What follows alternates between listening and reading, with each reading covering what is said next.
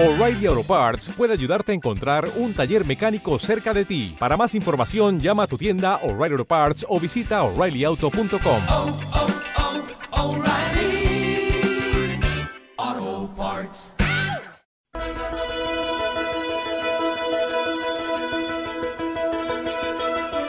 Doctoresdeltiempo.com presenta Entre cómics.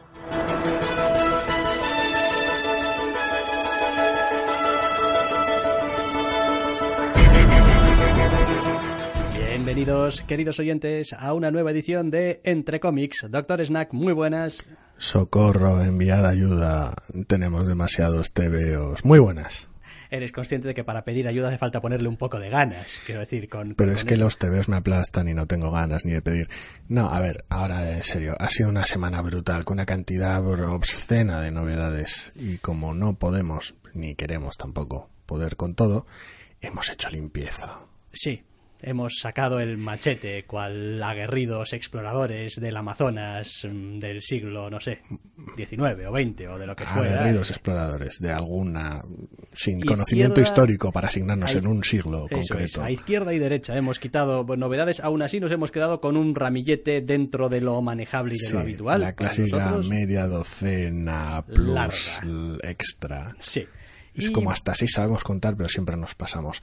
Si alguien echa de, de menos algún TV de la semana en plan, ¿en serio no os habéis leído él?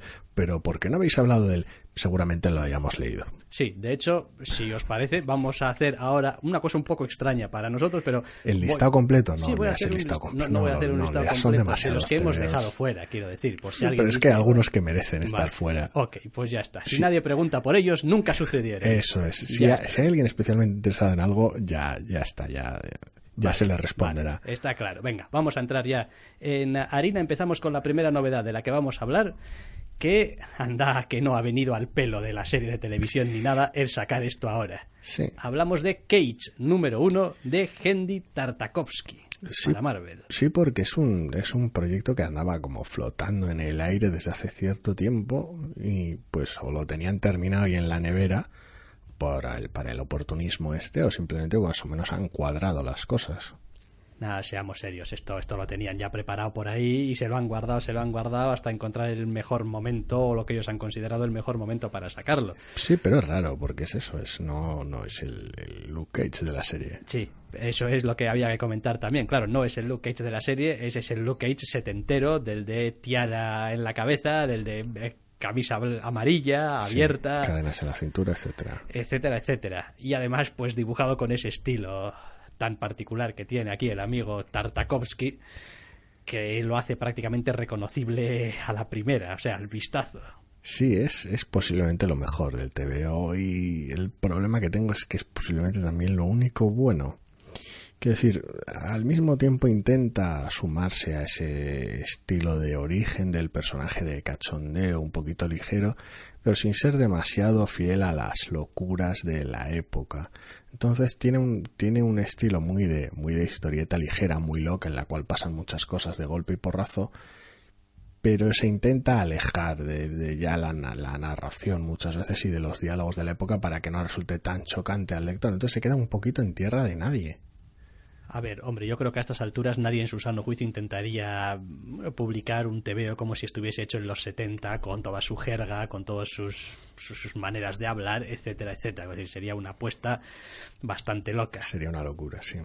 Eh, esto es un poquito el camino intermedio y al mismo tiempo una de estas propuestas que a mí personalmente como lector no me gustan.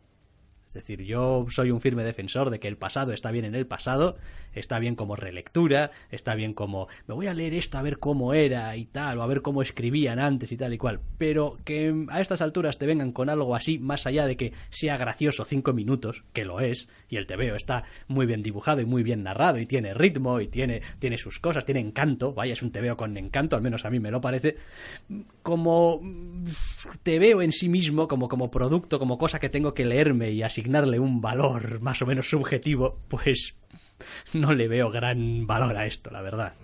No sé, no me gusta tampoco demasiado el color de Scott Willis. No lo veo como demasiado oscuro, tal vez. está muy bien, tiene mucho, mucho carácter y la selección de, de la paleta es genial la mayor parte del tiempo, pero se me hace raro esta estética tan específica que tenga unos colores tan apagados muchas veces. Sí, tienes razón. Se Ahora que lo raro. dices, en general está todo efectivamente bastante apagado, bastante. Bueno, es buena, como. La mayor parte del TV es de noche y tal, pero... Sí, no, pero, pero casi todo parece, parece que genere una cierta sombra o que, o que proyecte alguna cierta sombra. Es todo un poco, sí, igual un poquito raro. Es una elección extraña para, para el estilo, pero bueno, no sé, no sé. Eh, Visualmente ya lo he dicho, me ha gustado y el- la mayor parte del programa tengo con todo lo demás. Sí, porque a ver, que nadie espera aquí ninguna historia de estas especialmente elaborada, porque no parece que la vaya a haber. En este primer número al menos no la hay. Lo que sí tienes es escenas de acción, Luke Cage petándolo. Cambios demenciales. ¿eh? cameos demenciales, Luke Cage dando, Luke Cage recibiendo, Luke Cage curtiéndose, vaya, en una palabra. En fin, Y no, pues eh, la verdad es que no tiene demasiada tacha en cuanto a, a la narración en sí.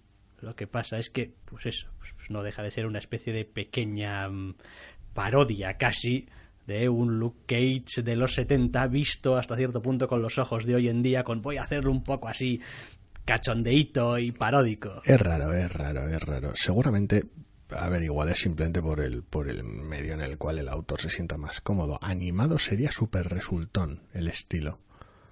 Uf, no me lo imagino yo animado. ¿Cómo animas esto? Es decir, ¿Cómo animas a Luke Cage? ¿Qué, qué, qué clase de movimiento? No sé, su trabajo en Samurai Jack sería tal vez más cercano a este feeling igual, sobre todo a este color, pero bueno, me lo imagino más así, más, más narrativamente me, me funciona mejor. Pero es eso, la historia sigue sin, sigue sin interesarme lo suficiente. Sí, es raro. al margen de que hay algunas, no sé si llamarlo inconsistencias, porque el TVO tampoco ha avanzado lo suficiente para ello, pero hay como una especie de evento que ha sucedido, vamos a dejarlo en desapariciones o lo que sea, y después, hacia el final del TVO aparecen unos fulanos que dices tú, pero vosotros no tendríais que estar desaparecidos también. ¿O qué Bueno. pasa aquí? Pero vaya, que es un, nada, un detalle menor. Que no viene al caso, sí. tampoco viene al caso, pero mm, mm, no sé, no sé. Lo he visto un poquito. A ver, simplón es una palabra muy fea, porque hay mucha cosa aquí en ese TV como para llamarlo simplón. Sí, no, y está bien entretejido, pero, pero es eso, no deja de ser una aventurilla con una estética que intenta compensar un, un guion demasiado sencillote. Ay, aparte de que, joder, pues igual tienes razón en eso que dices de la animación, ¿eh? Porque, porque parece como que todo el TVO tenga un voiceover. Es, es raro. O sea, casi casi echas de menos la voz esa que te lo va diciendo. No, a veces Oh. puedes oír casi hasta la música, pero es, es, es, es un poquito extraño porque la historia, seguramente este guion, con tantas apariciones extravagantes, acción rápida y tal, no termina de tener suficiente carácter en las páginas. Tal vez funcionaría mejor en otros medios, no lo sé. No lo sé, es, es, es extraño. Ha intentado alejarse un poquito de la, del estilo original, del estilo. Bueno, la historia la enmarca en el 77, pero vamos. Del estilo de esa época que tal vez se ha alejado demasiado. No, no lo sé. No, no sé cuál es el problema que, le, que teniendo tanta personalidad en lo visual le falte en la historia. Sí, luego al margen, y estos ya son los detalles en los que me fijo yo, que no tiene nada que ver con el TVO en sí. Uno, tiene un número uno en portada, no veo que sea una miniserie, No. y al mismo tiempo se me hace extrañísimo que esto vaya a ser una serie abierta, pero extrañísimo. Y dos, ya viene anunciando lo que va a ser el tsunami de No. Marvel, porque debajo del número uno de la portada pone un Nao gigante. Sí. Parece ser que es el regreso, el retorno, la, no sé, la venganza de lo Marvel Now o algo así. Mm, Da igual, no sé, es el, el logotipo lo llevan unos cuantos TVOs de Marvel esta semana. Bueno, de hecho, todas las novedades de, de Claro, Marvel por eso de la digo, semana lo llevan. lo llevan. No tienen mucho que ver unas con otras, con lo cual, pues, es otra tontería. de estas ser de que Marvel. después del All New, All All, New, Different, All- y después All- del All New, y después del Marvel Now, llega ahora el Now solamente. Now. Yo estoy, en serio, lo he dicho alguna vez, estoy, estoy hasta la boina de esto. O sea, pero hasta la boina. Ya sabes que les gustan estas mierdas. Tienen estudiado que les hacen vender más TVOs y pues lo ponen. Da igual que sea un reverse en lo alto, un all new world different, pum punto uno. Da igual, y llegará la primavera y pondrán otra tontería. Hasta la boina. Hasta la vaina. Dark Reign, Heroic Age, da igual. Quiero decir, la cuestión es poner algo extra en la portada, el nombre del arco Que llame- que llame bien la en atención. letras grandes, the, the War of the, of the Spectrum of the Light of the... Da igual. No vayamos ahí otra vez. Vale. Cage número uno. Bueno, Hendy Tartakovsky eh, en esencia, en muchos sentidos, aquí Bien, bien. se- no termino de estar cómodo, pero está, ha estado divertido. es divertido. Se lee en un suspiro, además. Pachum, pacham, le faltan los, los, las onomatopeyas del Batman de los 60. Y cachum, porque Una mezcla un poquito extravagante, pero sí. una vez de mezclar que sea extravagante. Vale, dejamos Cage número uno y nos vamos hasta Image ahora. Una de las dos o tres novedades de Image que tenemos esta semana. Hablamos de Cannibal número uno de Brian Buccelato y Jennifer Young, creo que son los escritores, y Matías Vergara dibuja. En esta historia jo, que me ha provocado una cantidad de sentimientos encontrados bastante gorda. Eh, es posiblemente, no sé, me ha dejado la sensación con, con es el TV más indiferente de la semana. A ver, he de reconocer que la premisa en sí misma del TVO, que ya me enteré un poco antes de leerlo, a veces pasa también mirando aquí y allá y leyendo esto y Sí, lo otro. bueno, pues o en, la, o en la enteras, página de créditos. en la página de créditos, donde sea, me deja un poquito frío. Quiero decir, el rollo este de. Y ahora una especie de virus y caníbales. Y ya está, ya hay caníbales. Esto, joder. en Gente que pues tiene que comer O sea, otra gente, porque no si no se muere. No hay suficiente con los zombies y con los No, muertos son- pero vivientes. son zombies y- normales, es, es gente que Ya, come gente. es gente zombie. Es- En vez de zombie. Zombie es gente, no sabemos, pero esta es gente zombie. Vale. Eh, Sí, básicamente deja caer esa premisa y la pone en la que sería casi casi la aldea de Asterix Obelix. Coge un, un pueblo pequeñito en Florida que no ha tenido ningún incidente de este tipo y es una comunidad muy cerrada donde todo el mundo se conoce y pues de repente, pum, cosas y canibalismo y tal. No lo sé, el problema es que no hay, no hay, no hay nada aparte de... Vale, el uso del color me ha gustado un montón, pero... Joder, es que la trama, pues vuelves a tener una trama de pueblo pequeño donde se conocen todo el mundo y tienen sus asuntos pendientes entre ellos que se entienden perfectamente por el contexto y tampoco hace falta explicitar, te presentan los personajes y sus relaciones entre ellos y te dejan caer la bola curva de, ah, pues de repente fulanito, caníbal, tal, violencia, eh, horror y decisiones de mierda tomadas en caliente. no, No sé. me ha gustado la inclusión del elemento este sobrenatural del supuesto giro del TVO. Me parece que, a ver, es verdad que es el es el evento que pone en funcionamiento el TVO, pero el TVO hace una cosa también que es fantástica, es si le quitas al, al, al- tío, al, al caníbal, al quien sea, el TVO se mueve él solo, es decir, ya tiene sus propias historias en. Normalmente sí. Es decir, normalmente sería el típico TVO de joder, pues lo que es el pl- plot principal del TV me ha estropeado el TVO y tal, porque ya funcionaba, los programas son interesantes de... Suele ser ese tipo de TV, a veces me pasa. Con este ni eso. Ya, con este es que tengo la sensación de que es que es que de base no y con el elemento es tradicional del cani tampoco. Bueno, a ver, parte del problema creo que es que se empeña en dar por contexto información sobre demasiados personajes.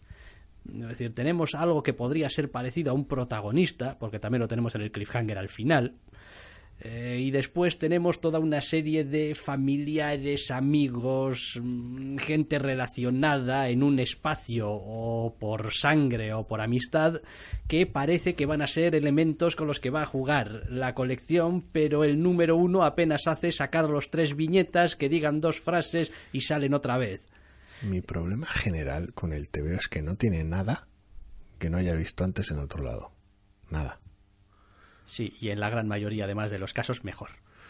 Bueno, ahí ya es cuestión del resto de cómo trates los elementos en conjunción, pero no hay, no hay nada, no hay personaje, rasgo, cliché, lugar común, da igual, giro, trama, planteamiento, estructura de las viñetas, nada, no tiene ni un puñetero elemento que no me haya dado la sensación de estar sobado. Igual es, igual es algo incierto, igual, a ver, hay cosas muy específicas que podría ponerme a citar página, viñeta y de dó- dónde lo he visto antes, pero no se trata de eso. Hay otras que son más ambiguas, que es más una sensación. pero es un constante, ajá, bueno, y ahora van a que sí, lo he esperado, vale, y ahora, vale, y bueno, y esto un cliffhanger al fin, eh, bien, correcto, ajá, bueno, pues, pues nada. Y me queda con la sensación de, pues, me queda igual que, que antes de leerlo, un, un, un, pues bueno, pero este era, es malo el TV, no, malo no es. No, precisamente, seguramente esa es, esa es la parte que más me molesta del TVO. Es decir, oiga, el, el TVO está mal guionizado. No. El TVO está mal dibujado, ni muchísimo menos. ¿El TVO fracasa de manera clara y contundente en algún aspecto? No, por supuesto que no. Pero es lo que tú dices, uno termina de leer la historia y es como, bueno, ni he acabado por, por mm, a ver, por, por meterme un poco en la vida de estos personajes, ni me ha acabado de atraer del todo la, la situación, ni la premisa, ni No sé. la ambientación, ni... Va a depender muchísimo también de la exposición que tenga el lector a ciertas cosas. Quiero decir, yo he tragado ya mucha ficción con pueblo pequeñito en el cual pasa algo raro. Quiero decir, esto ya hay un punto de saturación. También llevamos unos cuantos tebeos de, de pues esto iba todo normal hasta que de repente algo se jodió. No estamos hablando aquí de una cosa estrictamente postapocalíptica, pero escenarios de este tipo son grotescos. De hecho, es gracioso porque ahora simultáneamente está comenzando la temporada de anime de otoño y la premisa de uno de ellos es que para curar una enfermedad se utiliza una medicina experimental y tiene un efecto secundario que a los que la tomaron los convirtió en vampiros. De un anime de otoño de esta misma semana, que es bastante malo también, por cierto. Y me hace gracia porque tengo aquí casi la misma premisa, otra vez en una situación totalmente distinta. Es como, ah, son lugares tan comunes que ya te aparecen ya hasta en la misma semana en otros medios. Es raro y es... No hay nada en el TVO que, que, que brille por luz propia. Es terriblemente, tal vez casi conformista, no lo sé. No lo sé, pero me ha resultado muy... Me ha dado casi, a ver si no... Pena no, tampoco, pero es como... Y ya está, y esto era todo lo que tenías que contar. Yo he de reconocer que me ha gustado bastante toda esta historia, a pesar de ser bastante eh, típica, tipicona, de la pareja esta que aparece en el TVO y tal, y ese rollo. Y esto, bueno, mm, vale, lo que pasa es que todo lo demás es que en realidad el problema más que con la idea en sí mismo es que tampoco pasa gran cosa en el TVO. Es como, no Bueno, no, no, no parece avanzar. Es, es ese rollo de, pues te estoy contando cosas, es verdad, pero no parece nada demasiado relevante que vaya a tener un poco pozo duradero. Bien, es cierto que es un TVO muy introductorio. Se basa mucho en presentar la zona y los personajes que la pueblan y en desatar un, un par de eventos, uno para, eh, para entretener un poquito el TVO y otro para servir de cliffhanger. Dios sabe que no soy yo amigo de los cliffhangers. Ya, ya, ya. Pero en este esta casa tipo, no somos pero, muy fans. pero este luego. tipo de eh, TVO igual, igual se hubiese beneficiado de un número un poco más estándar, normal, pueblo y tal, gente, relaciones, tal y no sé qué, no sé cuántos. Las y comparaciones son odiosas. dejar son- el giro al final. Y son TVOs muy distintos, pero lo comparas con el primero de Southern Bastards, por poner otro TVO de pueblo pequeño y tal, donde se conoce todo el mundo, etcétera, y pues, pues vamos, está, está años luz. Pero es que eso es injusto. Sí, sí, ya Es que no, ya he dicho que las comparaciones son odiosas y son, muy distintos, pero la primera que se me ha venido a la mente de, de que tenga lugar en un pueblo pequeño, me da igual hasta el primer número de Postal, que es una serie que no me hizo gracia, estaba mejor estructurado que esto. Sí, sí, creo por que sí. ejemplo, por nombrar una que no estoy leyendo, porque no me, no me termino de enganchar. Me da igual si te pasas a la ficción o al western, Copperhead, me- quiero decir. De esos hemos visto muchos recientemente y la mayoría de primeros no estaban mejor estructurados que este. Sí, ahora que lo comentas, seguramente es la estructura un poco lo que más me, me chirría, porque aunque podría aceptar un desarrollo más o menos normal con un cliffhanger final, o podría aceptar otra de las clásicas es que se lía pardísima desde la primera página y a partir de ahí... Podrías, a ver, podrías esto va. perdonar errores muy graves si tuviera cosas realmente buenas. Pues que no tiene ni lo uno ni lo otro. Ya. No, no, está No, bien. Pero bueno, pero es lo que tú decías, ¿eh? los dos puntos de conflicto que tiene el TVO, uno estará como en la página 7 y el otro estará al, estará al final. No tiene Entonces, ningún desastre que, entre eh, comillas, perdonar. Es decir, pues no me gusta el color, no me gusta, no, no hay. Bien, bueno. Pero es que no, no es, es. Vamos. es, es feo, pero dentro de la semana se me ha quedado cara de, ah, pues un TV intrascendente. Hay otros que me han gustado menos, pero mañana o pasado me acordaré de ellos y de este no. Ya, sí, sí, la verdad es que si no fuera por el título que tiene, que es muy descriptivo quizá de, del contenido o de la premisa al menos, Sí, es el típico que... Bueno, y, no, y el estilo de las portadas, eso ayuda un montón. La- las portadas están muy bien pensadas y si, si te pasas por la tienda enseguida lo ves, llama la atención, lo distingues. Ah, esta es la serie de que de- solo me leí el primero porque no me gustó un pelo. Y hay otros que pasarían más desapercibidos. pero vaya, si esto en vez de llamarse Cannibal se llama, no sé, como el pueblo, Adiós, ya, ya, has- ya vámonos, ya has o visto sea, la serie. ya no hay... Sí, Willow. fin. Sí, resulta, resulta todavía... Concretamente, es el nombre. Concretamente, resulta todavía más gracioso encontrarlo en la portada con este antítulo de A Southern Original. Sí, rollo, sí, tiene su, su, su formato ahí de etiqueta de botella de licor y tal. Bueno, pues eh, nada. Te viene hasta el 40% de Cannibal llega, llega hasta aquí. Llega hasta aquí. Pues sí, no sé si pretende ir más allá, pero da la sensación de que tampoco. Yo tampoco. Cierta falta de ambición, no pero sé. reconozco que lo que decíamos al principio, hay esta semana tantas novedades, obviamente no se pueden acabar siguiendo todas, porque no, no, no, no hay tiempo, ni dinero, ni, Ni, ni nada. ni vamos, ni, ni memoria interna de ningún dispositivo que, que aguante eh, tanto y optaría antes por ir viendo cómo se van desarrollando algunas otras colecciones que tenemos esta semana sin ninguna duda. Quizá no el Cage que hemos dicho, pero bueno, hay algunas cosas todavía por comentar. Vamos a pasar a la siguiente y seguimos en la C todavía. Ahí, encasquillaos Sí, pero cambiamos a Marvel. En este caso hablamos de Champions número uno, Mark Wade y Humberto Ramos, en una nueva encarnación de los campeones en Marvel. todo bien. Quiero decir, a ver, todo bien lo digo porque a, priori tenemos un TVO de superhéroes jóvenes. Eso ya te da, te da puntos en mi ranking porque, vamos, me atraen, me atraen como la luz a las polillas. Tenemos a Mark Waid y a Humberto Ramos. Humberto Ramos, que si le veo poco, me encanta, me encanta el estilo que tiene bien, es exagerado, es over de todo muchas partes, pero, pero cuando a la serie le, va ese asunto, tal vez en algunos momentos de Lobezno no era el mejor lugar, estaba, eh, este, este, está genial, tiene un, tiene un carácter de la hostia, Mark Waid, ya sabes, que decir, no vamos a ponernos ahora a hablar de Mark Waid es bueno, Sí, Mark Wade, eh, a ver, es verdad que es bueno y he dicho cosas muy buenas ¿eh? de TVOs de Mark Wade, pero sobre todo me parece un tío consistente. consistente, efectivamente, Me parece es- un tío que sólido como una roca. sólido, sólido, sólido. Es verdad que tampoco suele, tampoco es que digas, ¡buah! Es ahora una super mega estrella porque tiene esta colección que lo peta y esta otra que. Pero, Bueno. pero es un tío con muchísimos recursos, es un tío que maneja sus colecciones a un nivel medio muy versátil alto. como pocos. Eh, ¿Qué tenemos aquí? Pues eso, pues una colección de. de- Una colección de juntar grupo. Joder. Es que lo tiene todo. Es que lo tiene todo. A Doctor diferencia, a diferencia todo. del Doctor Snack, a mí las colecciones con héroes juveniles nunca me han gustado. No, no. no. hay muy poquitas realmente que hayas acabado. No, es que. Runaways. Sí, Runaways también no te creas, ¿eh? Al cabo de los volúmenes me acabó cansando la vida. No, hombre, pero el primer volumen son muchísimos números. Sí, bueno, 18. Y Sí, vamos, y bien, de, de bien, pe a pa como un bien, campeón. Pero tampoco eran superhéroes. Bueno, Es vale. decir, esto es, esto es un Teen Titans o un Ya- Esto- Young efectivamente, Justice. O efectivamente, lo que efectivamente. sea, Por eso mola. cual. Ya, no, por eso no mola. Igual, igual necesitas un poco de, de Young Justice, de Peter David, igual, en, en tu vida. Sí, pero los necesitaba cuando se estaban publicando Igual sí, igual sí.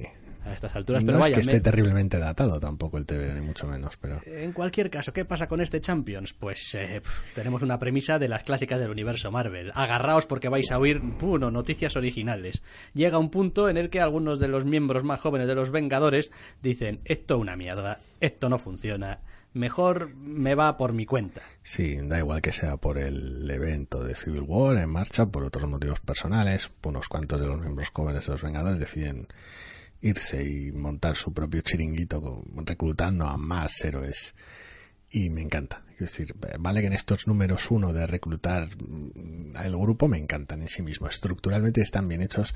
Siempre, siempre es esa sonrisa. A ver quién es el siguiente. Y igual que los hayas visto en la portada. Es como a ver cómo cogen a este, qué pinta, cuál es la relación con, Y está bien porque si se hace bien, y Mark Waid lo hace bien, enseguida empiezan a verse las relaciones y los vínculos entre los personajes y los puntos de vista de cada uno sobre lo que, sobre lo que les toca, entre comillas, hacer.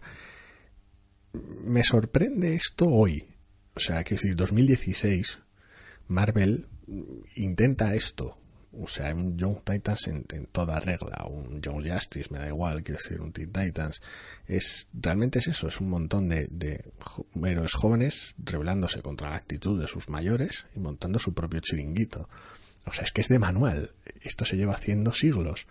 Y da la sensación de que en serio habéis tardado tanto en intentar algo así con esta, quiero decir, con este equipo y con esta solidez. Bueno, a ver, eh, te lo digo de otra manera. Eh, no creo que decir los miembros del grupo sea tampoco spoilear. Vienen mucho, en la ¿no? portada. Vienen en la portada. Bueno, uno, para empezar, esto de formar un equipo es relativo, porque tres de los miembros ya estaban en los Vengadores. Sí. Es decir, básicamente es volver a rejuntarse, pero separados de los Vengadores. Miss Marvel, cual, Spider-Man y Nova, sí.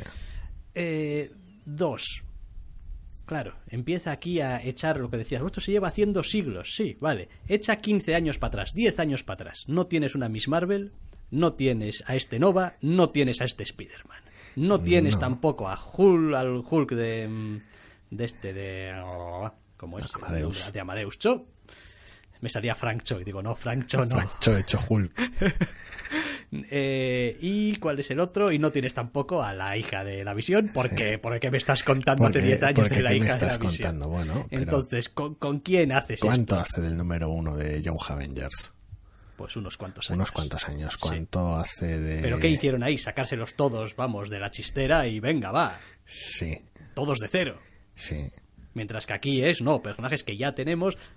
Quiero decir, se ha juntado la masa crítica de tener suficientes personajes juveniles y tal y Para cual como para intentarlo. sin que parezca un gimmick total de joder, os habéis sacado a todos los Young Avengers aquí de la boina, o sea, ¿qué estáis haciendo? Y molaba. molaba y funcionaba porque estaba bien hecho, en aquel caso al menos aquel primer volumen, pero en este caso es otra cosa, es ya jugar con el universo que tienes establecido Sí. y darle una vuelta de tuerca. Sí, es es una- una de esas cosas además que Mark Waid hace muy bien. Es una propuesta más propia de esos, ese tipo de equipos de DC. Es como coger a los sidekicks, entre comillas, y, y montarte un grupo.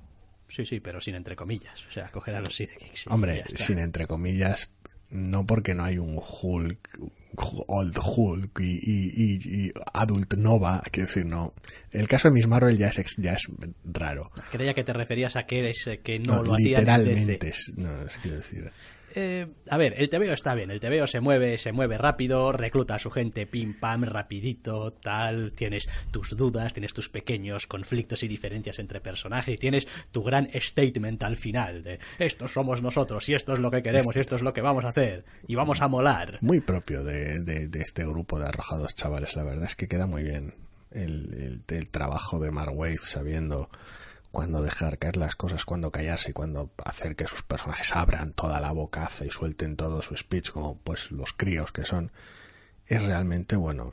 De Humberto Ramos ya he dicho que me encanta el estilo. Y es como... También hay otra cosa, otra razón por la que funcionan bien, porque, ojo, aquí también un pequeño disclaimer, funcionan bien si conoces a los personajes. Porque si tu primer acercamiento a estos personajes es este número y no conoces realmente a ninguno, pues hombre, va a estar bien, está bien escrito, se entiende y tal, pero no va a ser lo mismo que si has seguido. Quiero decir, a Nova lo seguimos en su propia colección, a Miss Marvel también, a Spider-Man también, a Amadeus Dep- Cho también. Depende de los personajes. El caso es que es que Wade es muy listo. Le dedica más tiempo a los personajes que menos tiempo llevan en activo. Quiero decir, vale que a los tres ex Vengadores los, los junta deprisa y corriendo, entre comillas, porque asume que el lector ya sabe más o menos de qué cogían, bien sea lector de sus tres respectivas colecciones, dos de ellas muy buenas, por cierto, la de Nova ya no tanto, y al resto es cuando les dedica más tiempo, vale que Amadeus tiene su propia colección, pero es desde hace poco, la visión también es uno de los personajes y no es el principal y también no hace tanto, entonces es, es complicado. Pero Marway se las apaña, es como no, un poquito de tiempo aquí para Hulk, un poquito de tiempo para, para la visión, para Viv. Sí, también es cierto que en este primer número, bueno, Wade juega un poquito sobre seguro. Es decir, les hace enfrentarse a una amenaza relativamente asequible en lo que a la pelea se refiere. Eso es, quiero decir, tiene otras dificultades, otros problemas para hacerle que tenga algo de gracia, algo de emoción, Sí, sí, no, es- no esperaba que tirase por ahí. Pero pero vaya, quiero decir, el, el- el reto no está ni muchísimo menos en pegarle al malo aquí. No, no, no, me esperaba eso, me esperaba un malo que no sufrieran, que no supusiera ningún reto en ningún aspecto. Es como no, ni a nivel de decisión, ni a nivel moral, ni a nivel de puñetazos, no, de repente es el típico malo que elige el peor día para atracar a X banco, lo que fuera, y de repente, en serio, se cruza con media docena de, de, de adolescentes superhéroicos que le dan una paliza, es ese rollo. Me esperaba algo así. Si, si tenía que haber una pelea, me esperaba esa pelea. Pero la que, la que recibo en el TV es distinta y está bien. Sí, no, está bien y además el TVO ya mm, hasta cierto punto empieza a mm, calentar motores o a dar ciertas ideas de cuáles podrían ser nuevos miembros del grupo. Y, el no. y los imprescindibles conflictos internos que puede haber ya desde el número 2. Sí, hombre, claro, obviamente. Es decir, sin conflictos internos, a ver, si ya los mayorzotes suelen tener conflictos internos, estos que son chavales, No, pero es lo bonito porque se supone precisamente eso de intentar hacer las cosas de manera distinta. da igual. y es pero- como puedes cometer tus propios errores. No es tanto el derecho a no equivocarte como el derecho a cometer tus propios errores. Pero eres un adolescente, te vas a calentar en algún momento y vas a soltar alguna barbaridad. Yo es que es ver la portada y veo una serie que quiero leer. Ya veremos qué tal la hacen. Pero Mm. es una serie que quiero leer. Ya veremos cuánto del reparto se mantiene y cuánto cambian. Este tipo de series suele ser a veces un poquito bailón. Yo reconozco que a mí, pues no me gustan No es- estas no es tu rollo. pero, pero, pero el TVO está bien hecho y tiene suficientes alicientes es que hay muchísimo como oficio. para poder seguir leyéndolo. Se le nota, se le nota ese rollo, sí, sí, o sea, aquí, aquí sabéis lo que estáis haciendo, ¿no? Es algo, una, una idea volátil y repentina. Yo lo único que espero es que les dejen espacio. Porque, bueno, Marvel ya sabemos cómo es con sus eventos y crossovers y team-ups y... Que tenga suficiente espacio para hacer su propia serie. Pues si funciona o no funciona, o vende o no vende, eso ya escapa al, al control. Pero al menos que les dejen espacio. Porque Sí. esta serie- este tipo de series necesitan espacio. Sí, curiosamente me genera también cierta sensación, y además teniendo a Mark Wade, de que igual hasta encontramos algunas dinámicas muy propias de los Vengadores, digamos los, los mayores, los Vengadores de toda la vida, un poquito en su formato más clásico. Es decir, yo sí me imagino a estos personajes hablando muy fuerte unos con otros, no sé, mientras se comen un bocadillo o una hamburguesa o lo que sea, ese rollo de la mansión de los Vengadores y hay gente discutiendo muy fuerte acerca de cosas, mientras van pasando otra serie de cosas y tal, y mantener un poco esa esa especie de formato que a veces era casi casi como volver a casa, ¿no? Que leías de los Vengadores, Sí. como no, pues abro un TV de los Vengadores y hay alguien tomándose un té con Jarvis y tal y cual. Cierta y- familiaridad, sí.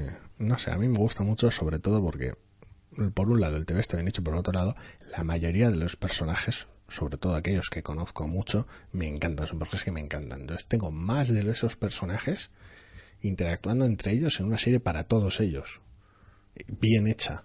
Joder, es win-win. Quiero decir, ya, ya había la semana pasada un Miss Marvel, hace dos creo que fue un Spider-Man, quiero decir, es- son series que me gustan, que, que estoy leyendo, es como, ahora los tengo juntos interactuando en su propia serie. Miss Marvel, por cierto, la tengo bastante abandonada actualmente. Suele Sí. ser una colección que suelo recuperar en grandes Grandes, grandes cantidades de arcos argumentales y ese Sí. tipo de, de cosas. Hay algo entre... Termina un arco ahora. No, me refiero, hay, hay algo entre Miss Marvel y Spider-Man. Algo dices, algo romántico. Sí. Hombre, eso serían spoilers y Esos aquí no hay spoilers. Vale, vale. Tanto confirmarlo como Vale, negarlo. Como negarlo. Eh, eh, eh, nah, nah, o Pero sí, vamos. Ya veremos. Eh, Evidente, no voy a, no voy a romper cualquier posible trama que pueda haber. Vale, vale, pues no rompas ninguna En trama. ninguna es, que, es, que, es que a veces leo cosas por aquí y por allá y tal y cual y mm, siento, ¿Ves señales? veo señales y digo, mm, mm, no sé Igual si es que estás viendo en- demasiado anime y te está empezando a afectar. Eh, eso seguro. Eso seguro. ¿De, En qué, ambas- man- en de qué en- manera en no ambas, lo eh, sabemos? ah, seguro en ambos sentidos, que estoy viendo demasiado y que me Demasiado está, y que te está afectando. Bueno, cambiamos de TVO. Vamos ya por la cuarta novedad y pasamos de la C a la G. Green Valley, número uno. Max Landis y Giuseppe Camuncoli para Image, otro TVO de Image, el segundo de la semana. Hay una cosa que me ha encantado de este TVO. Me encanta el color de este TVO, me encanta el dibujo de este TVO, me encanta qué, qué limpio es, qué, qué, qué, qué, agradable, qué amable, qué Joder, Dios, Sí. los verdes son verdes y los azules son más azules. Ya que te ha encantado, que a veces nos lo, normalmente nos hemos saltar, el color es de Jean-François Belot.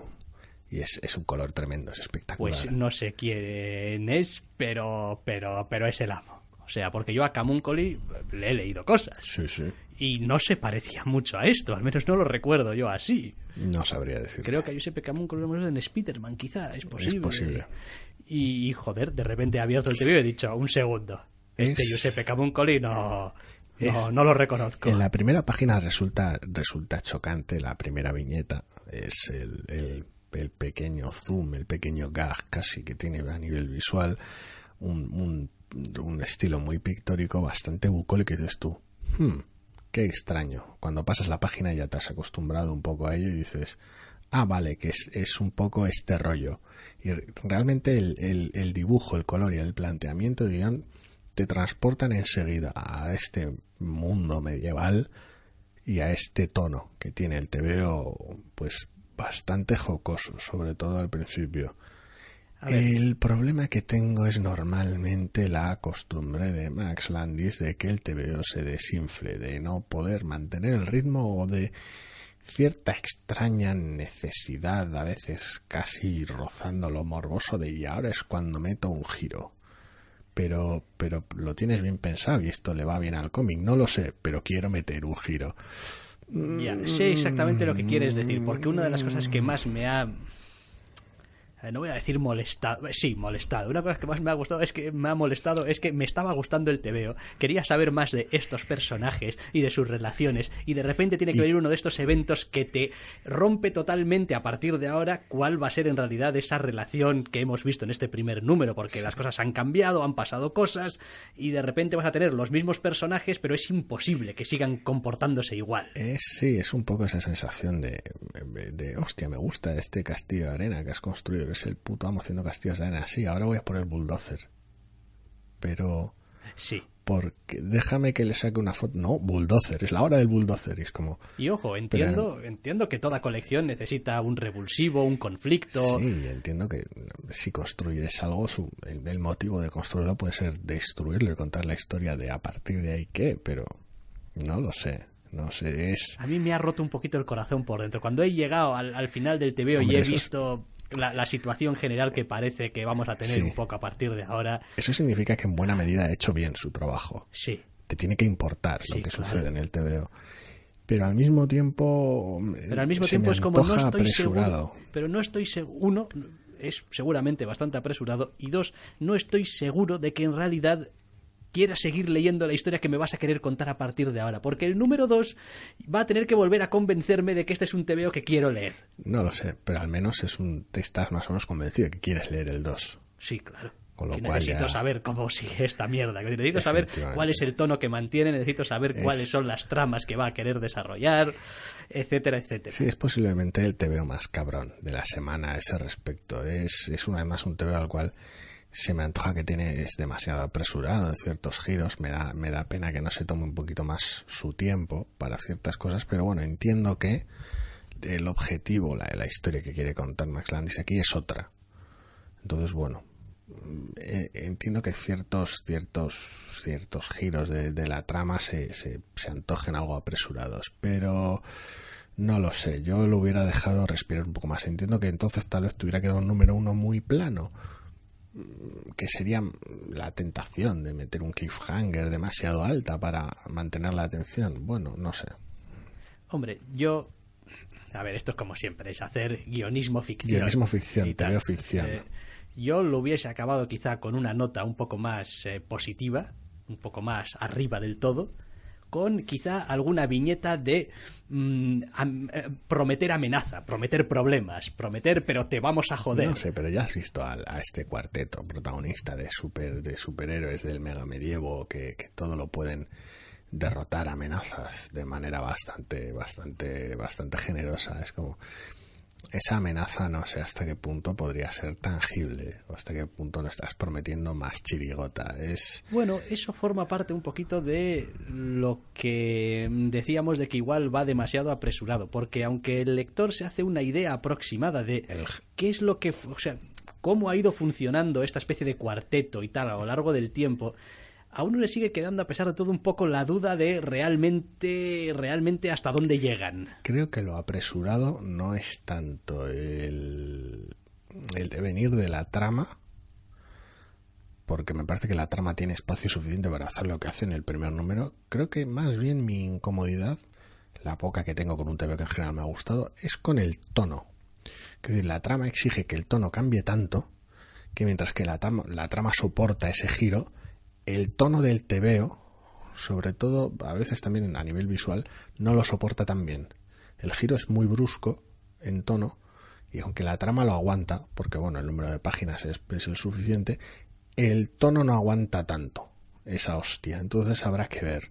Pierde cierta consistencia a nivel narrativo. Es el, que es el problema que tengo. Pero bueno, es un número uno realmente bueno. A mí la verdad es que me ha gustado mucho. Bastante mejor de lo que esperaba. Y, quiero decir, y el, y el protagonista y su, su, su personalidad y tal, es algo con, con lo que me he sentido súper cómodo y a ratos Sí. hasta identificado Sí, y todo. sí, es, me- como, sí, sí. es como, sí, sí, no, sí, me, lo, entiendo. me lo puedo imaginar, sí. Sí, ¿verdad? Es que como, ciertos ah. rasgos han despertado simpatías.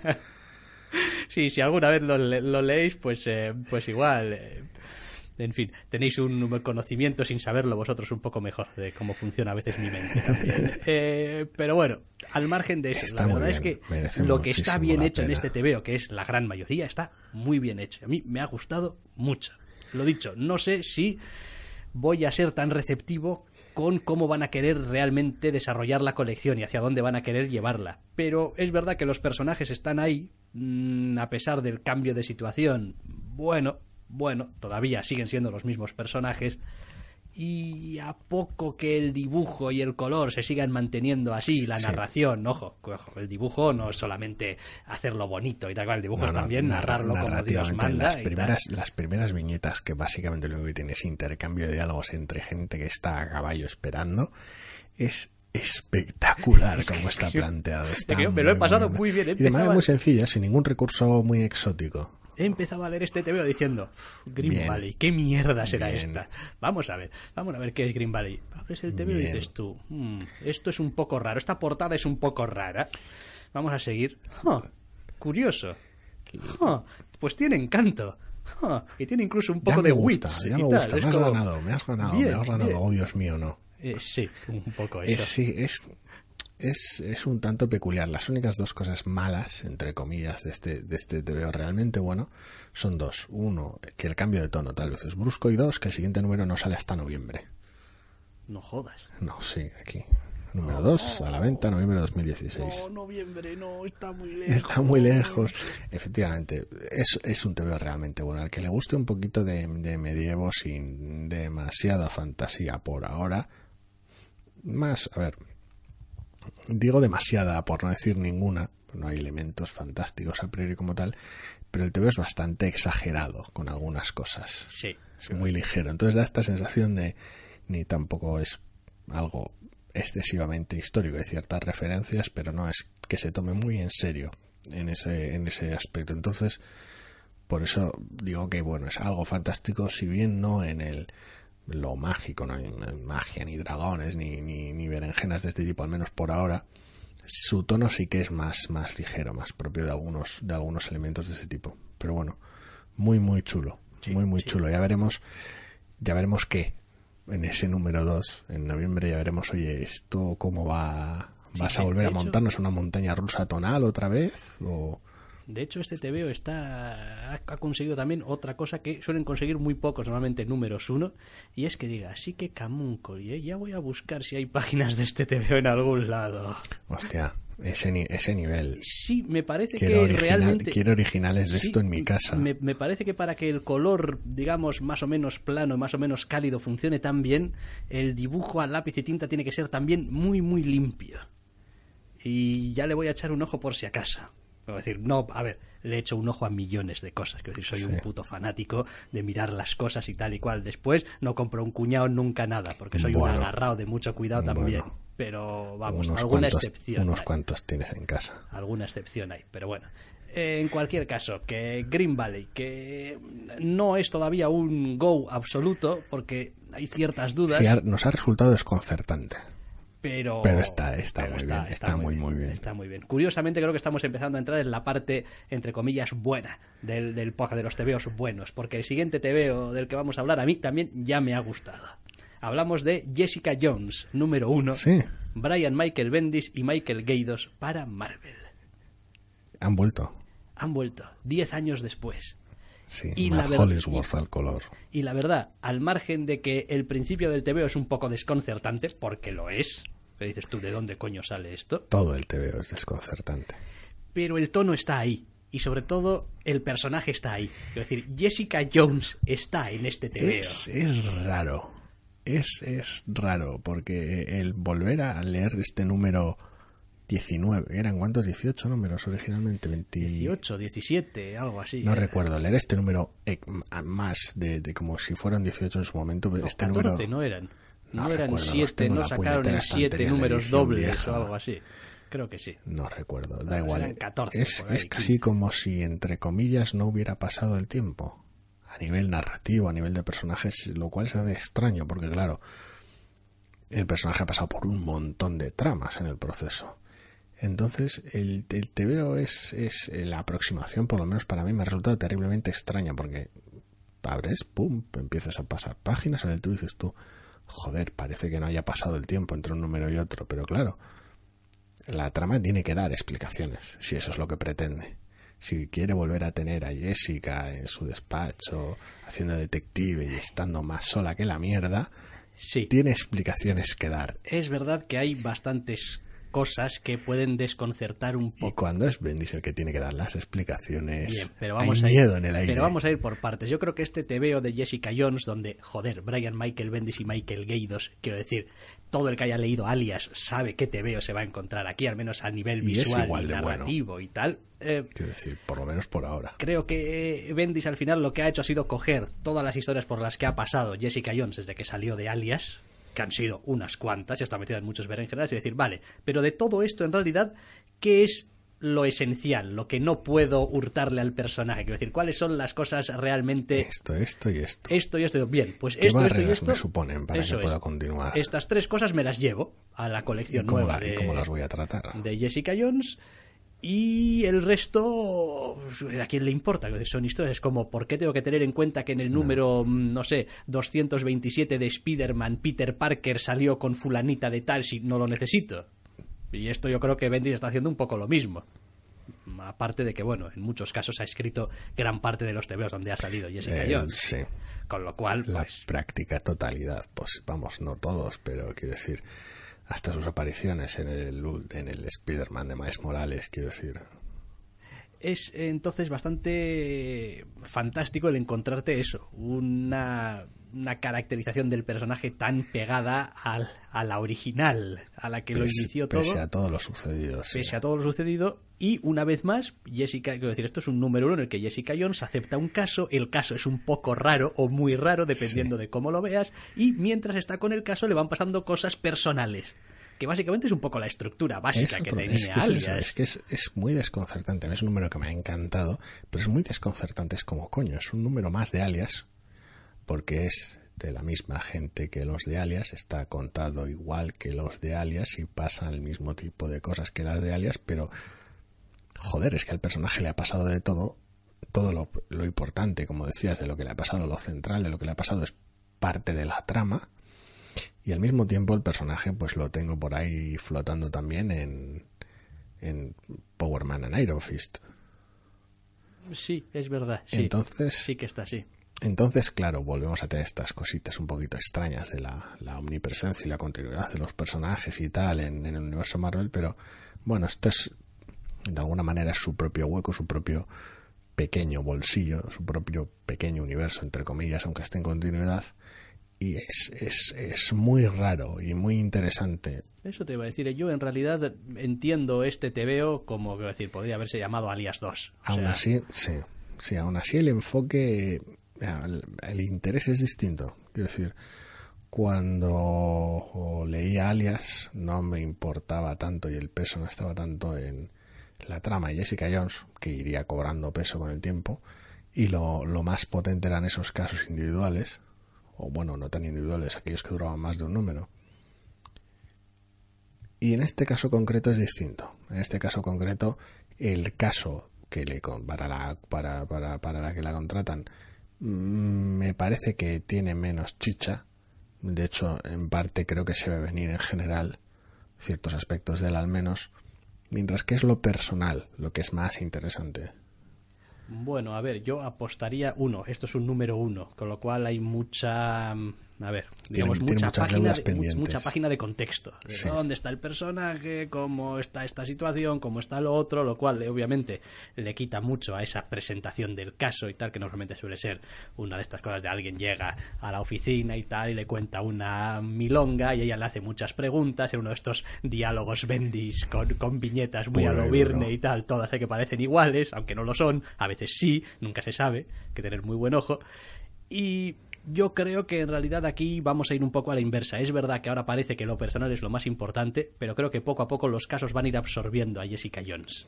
Y poco a Es poco van a ir ganando peso. Y quizá vamos a ir viendo una evolución a la inversa de lo que teníamos en Alias, ¿no? De un una- distanciamiento de lo personal y un es decir, ser absorbida por el yo creo que llegará un momento en la colección en la que solucionarán lo suyo, al menos lo más importante, y a partir de ahí, pues bueno, cada vez. Pero bueno, eso ya lo veremos. En cualquier caso, Jessica Jones, joder, es que daba palmas yo. Sí, por este TVO, por tener otra vez a esta Jessica Jones, porque también es verdad que después, a ver, la primera impresión que te genera un personaje y la primera lectura que tienes de un personaje te influencia bastante sobre el personaje. Eh, Alias era una colección muy particular, dibujada de una manera muy particular, con unos temas a veces también muy particulares. Recordemos que salía bajo el sello Max, Sí. quiero decir, tampoco era una cosa súper colorista y tal y cual, de puñetazos y no sé qué, tenía, bueno, una serie de temas ahí y la representación visual de Jessica Jones, la que hace Geidos y la que normalmente hacen los demás dibujantes no se parecen en nada. no se parecen en nada, en absoluto. O sea, Es, es una de- es, es, es terriblemente distinta. Sí, este se conforma con tener, además del Now, del que ya hemos hablado en portada, se conforma con tener un parental advisory en portada. Por si acaso. por si acaso. Nunca se sabe. Es como cuando nosotros ponemos eh, en el podcast que es explícito. Explícito. Bueno, explícito de qué? A veces no decimos ningún taco ni ninguna cosa barbaridad, pero por si acaso, Pero por si acaso, para no tener que andar con miramientos, pones ahí, no, explícito, explícito. ¿Explícito de qué? A saber podrían de pasar qué. cosas. Alguien se podría poner a gritar mm, puta, puta, puta todo el rato, pues sin motivo aparente, porque está muy loco y ya está. Entonces Eso es. ponemos que es explícito y ya está. Pero lo dicho, ¿eh? para mí es, es, es una gozada poder volver Es una maravilla. a tener un TVO de Jessica Jones. Esta Jessica Jones. Es una maravilla. Una vez más, eh, otro te veo desconcertante. Es como, al igual que el anterior, es como, es como joder, me ha encantado, pero, pues, pero cosas raras. No, no, giros extraños que no me esperaba. Al igual que el Green Valley, es como, no, se, se me, me ha gustado mucho, pero, pero estoy muy, muy desconcertado. Quiero más. Ya, yo también. Pero no va a haber, de momento, hasta el De próximo momento. mes o hasta cuando salga el siguiente número. Así que, de momento, ajo y agua, que suele decirse. Y seguimos eh, caminando nuestra lista de novedades hasta Moonshine número uno. Y estos dos autores que os voy a decir, pues seguro que os suenan, porque además han trabajado juntos, y son Brian Acharello y Eduardo Risso. Pues sí, en este caso para Image sonar. en este caso para Image. En esta historia que creo que en general eh, se hace un flaco favor a sí misma intentando mezclar las cosas, pero eh, podría ser solamente mi opinión. Bueno, de hecho es solamente mi opinión. No sé, no sé, dependerá del peso. Eh, esta serie, Moonshine, ya como el propio título empieza a indicar, eh, habla sobre pues la destilación ilegal de alcohol casero eh, a la altura de específicamente 1929, La época de la prohibición, vaya. básicamente. en Estados Unidos y lo que nos cuenta así resumiendo mucho es como un eh, matón vamos a llamarlo de uno de los grandes jefes del contrabando de Mas- masería, Masería, concretamente. concretamente sí que para los que vimos Boardwalk Empire también tiene Sí, o una- cualquiera que le guste la historia de la época, vaya.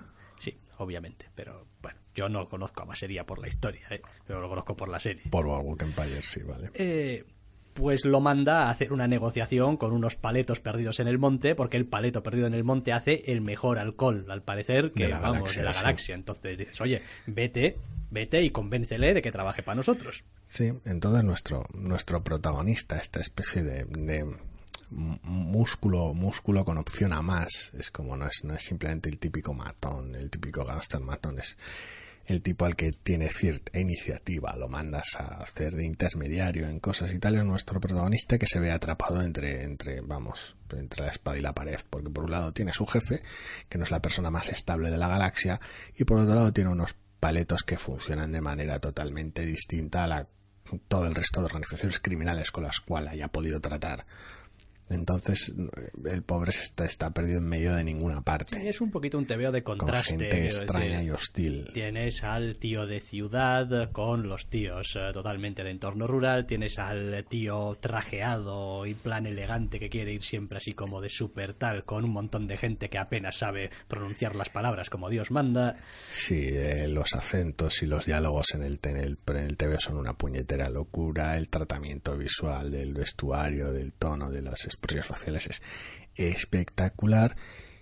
Eh, la pega tal vez un poco de ese, ese, ese concepto un poquito que nos desconcierta es que el TVO parece apuntar a, un aspecto sobrenatural de fondo. Tiene una, una cosa flotante que en este primer número solo se sugiere parcialmente al principio del TVO y tiene bueno pues alguna resonancia posterior pero pero tiene algo ahí tiene ese elemento extraño que a estas alturas a diferencia de pues por ejemplo que nos pasaba con Cannibal que era un TVO muy plano cuyo elemento extra no le añadía nada en este caso tenemos un TVO que es está mucho mejor ejecutado es, es, es interesante por propio mérito con lo cual esa presencia sobrenatural que por ahora no ha, no ha impactado mucho en el TVO realmente, ni en el tono, ni en, el, en la trama en general, nos preocupa más que nos agrada, creo yo. Es esa sensación de el TVO ya me ha gustado este número uno, entonces no quiero que lo estropeéis. Es un poco la sensación general, tal vez. Eh, más que nada yo el miedo que tengo es que no sepa encajar muy bien el personaje principal en esta trama. Es decir, que, que algo desentone, que haya alguna pieza que desentone. Porque sí que parece que el elemento sobrenatural podría tener una cierta cabida natural en este entorno rural y funcionar con una cierta, bueno, no pues tal y como está la atmósfera del TV Cosas y tal, raras, cosas raras. cosas del pueblo, cosas de las montañas. Eso es, y dices Lo desconocido. bueno, pero tenemos a este personaje un poco fuera de su entorno Supongo que es parte de la gracia. ¿Qué dices tú? Bueno, pero pero qué? ¿Tú tú tú qué? Decir, ¿Tú estás aquí para pa servirnos un poco de guía a los demás o vas a tener algún impacto relevante después en el asunto? No sé, es parte de la gracia, porque aunque sea eso, es un, es un mafioso de ciudad, trajeado y tal, se supone que es también un tipo de recursos, es el, es el tipo que sabe desenvolverse incluso en las situaciones más, más extrañas. Sí, pero, Entonces- pero el TVO hace bastante buen trabajo en explicarnos un poco el tipo de persona que es, porque bueno, nos mete dentro de su cabeza y le Sí. oímos pensar y tal y cual. Y él mismo eh, reconoce que tampoco es ninguna lumbrera. Es decir, No. hombre, no soy un, un, un goon de los, de los tontos y No tal. es- no es solo músculo. Pero, pero no soy solo músculo, pero tampoco soy un puto genio. Entonces, estoy ahí un poco en mitad de ninguna parte. Pero, es, pero eso es lo bueno, es que es, es que es falible. Tienes, tienes momentos en los cuales ves, ves, ves le, le ves desenvolverse y dices tú, ah, coño, pues el tío, el tío controla, el tío es capaz de, es un tío con personalidad, es capaz de proyectar cierta autoridad y le ves desenvolverse y luego pasan las páginas y hostia, pues no, aquí le tenían tal vez más calado, más, más le, han visto venir más de lo que parecía. Entonces, de alguna manera, no solo metiéndote en su cabeza y, con esos captions ocasionales, viendo lo que, viendo lo que piensa, sobre todo viendo sus acciones y sus reacciones, es como creo que mejor le acompañas en este TVO. Cuando el tío está arriba y dices tú, joder, el tío es el puto amo, está aquí controlando con su traje en medio de estos pandilla paletos gilipollas. Y cada vez que no se desenvuelve también dices tú, hostia, no, espera que le han trincado, qué putada, qué movida. De alguna manera le acompañas en esas sensaciones y es, es, está bien llevado, se nota que está bien llevado por eso.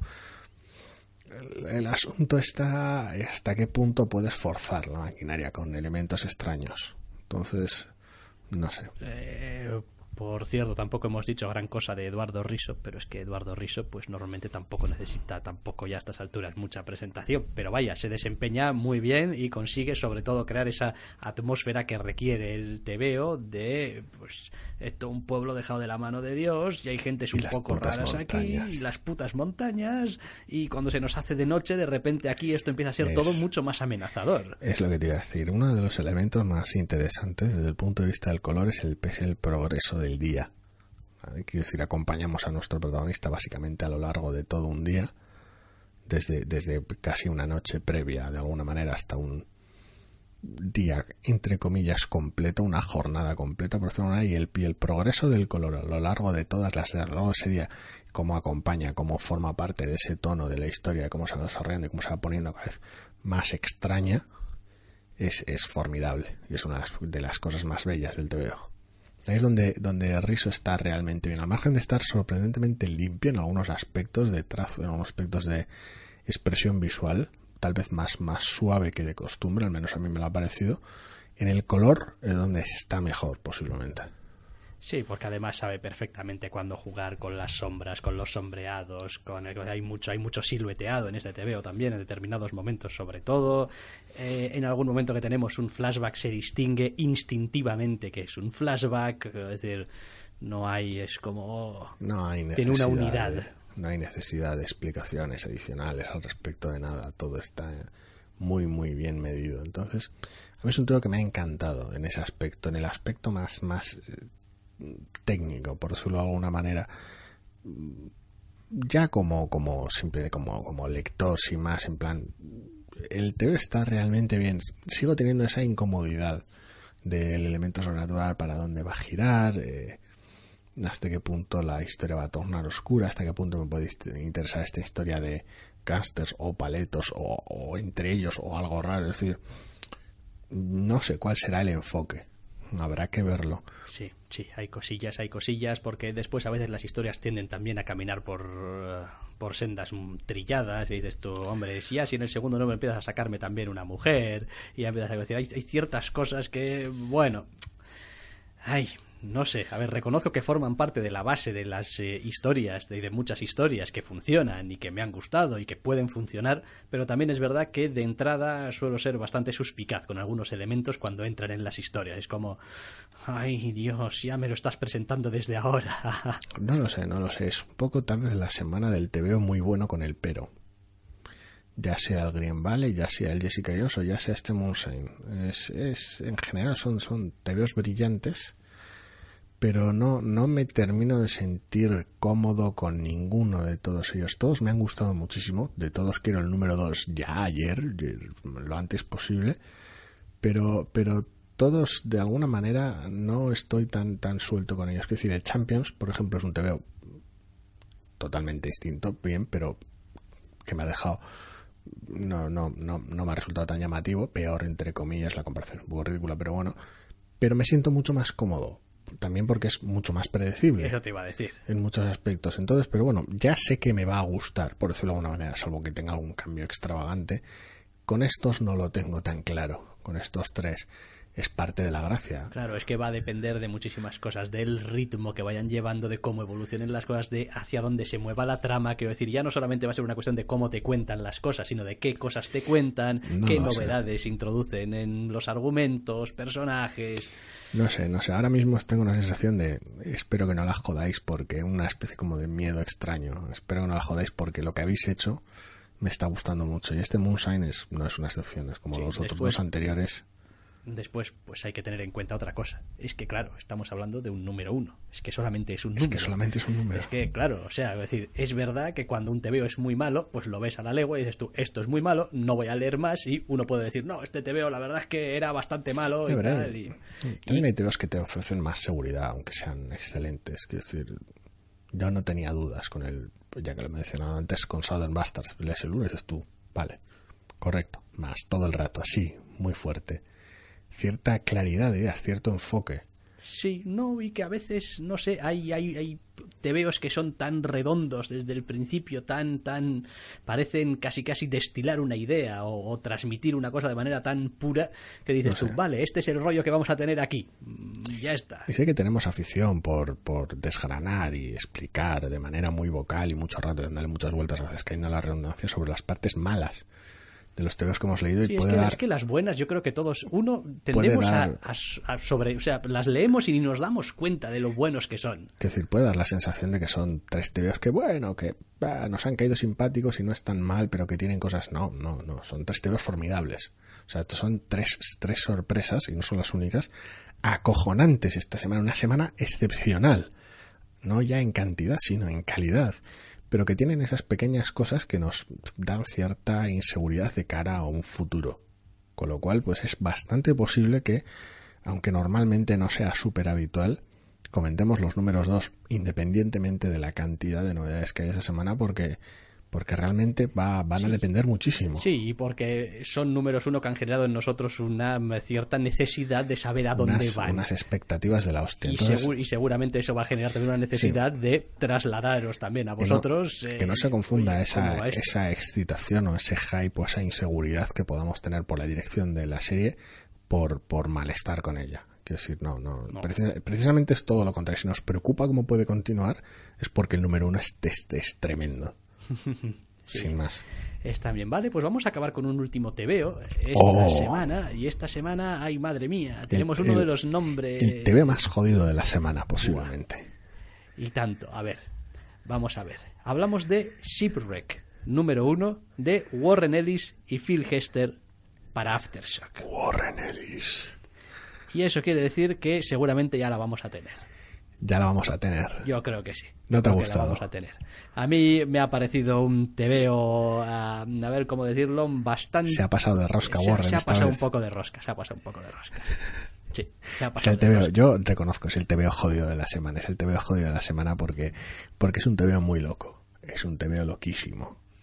Se ha pasado de rosca porque me parece además que no está demasiado bien medido. Bueno, uno, cuando te pasas de rosca es porque no está muy bien medido de hasta dónde puedes darle a la rosca. Y dos, creo que encadena varias escenas seguidas bastante desconcertantes Sí.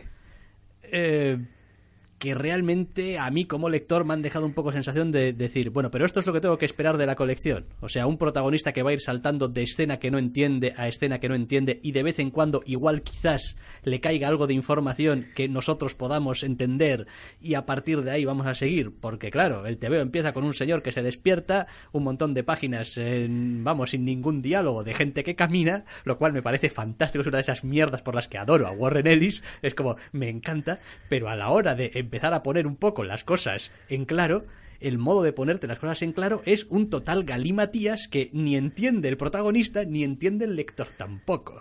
Es demencial.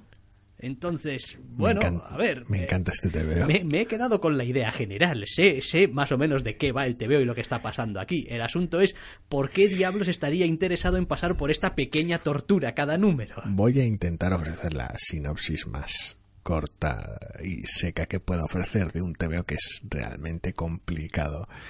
El TVO nos presenta un protagonista que parece haber naufragado y está perdido, sin tener muy claro dónde está o a quién parece estar persiguiendo. Eh, parece culpabilizar a alguien de su situación y quiere, quiere aclarar ese tema. Ya no, no voy a decir más al respecto porque, quiero decir, entre lo que constituyen, lo que podrían constituir spoilers y lo que podría constituir yo abriendo la boca y liándola y, y cagándola, prefiero no decir Me nada hace un más. poco de gracia porque salvando las distancias de que aquí tenemos a un único protagonista, Sí.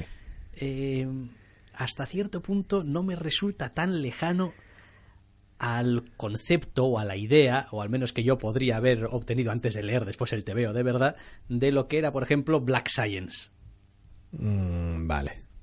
la de Remender. Sí, sí, sí, sí, ya sé que sería ese. Eh, es decir, vale, ok, yo leía, ¿no? El título, Black Science y tal, y algo de tal Espera y cual. las y voy a contar. Bueno, bueno, más o menos, más o menos.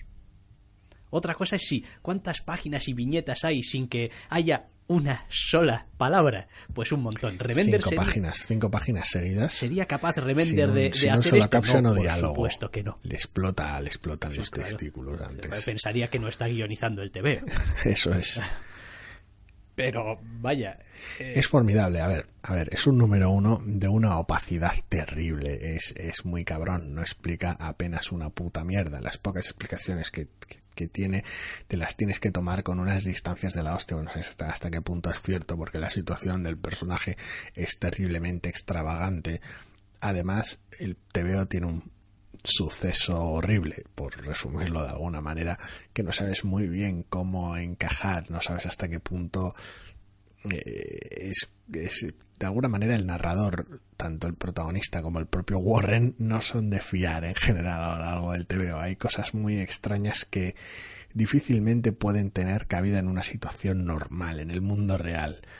Entonces eso sumado a la extravagancia, algunas de las explicaciones de que tiene el TVO más el propio título del, de este primer número del arco, no sé muy bien exactamente a qué se refiere, eh, eh, te hace dudar de, realmente dónde ha naufragado este cabrón. Es un TVO muy extraño, muy opaco y que está contado de manera formidable. Es muy complicado acercarse a él es muy complicado que, que realmente te enganche. Es, es, es muy cabrón.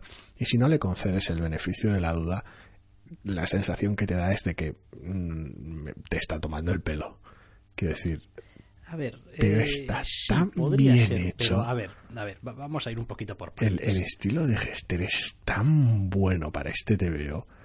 Vamos a ir por partes. Eh, Ellis creo que si tiene alguna virtud es que nunca se toma a broma lo que escribe, aunque lo parezca, aunque a veces escriba bromas incluso, Sí. pero no se lo toma a broma. Joder, Neswave, madre mía. Eh, entonces, sí, aquí en ese TV hay unas situaciones un poco raras, hay algunos personajes un poco extravagantes. El mismo protagonista no es tampoco precisamente ninguna cosa maravillosa. Sabes que no te va a dejar tirado. Pero es eso, es como, bueno, a ver, después la ejecución puede estar un poco mejor o peor, puede ir por gustos, Pero lo que todo sea. esto es por algún motivo. Pero a estas alturas uno sabe que Ellis, en fin, no se hace trampas al No da, solitario. no da puntadas sin hilo.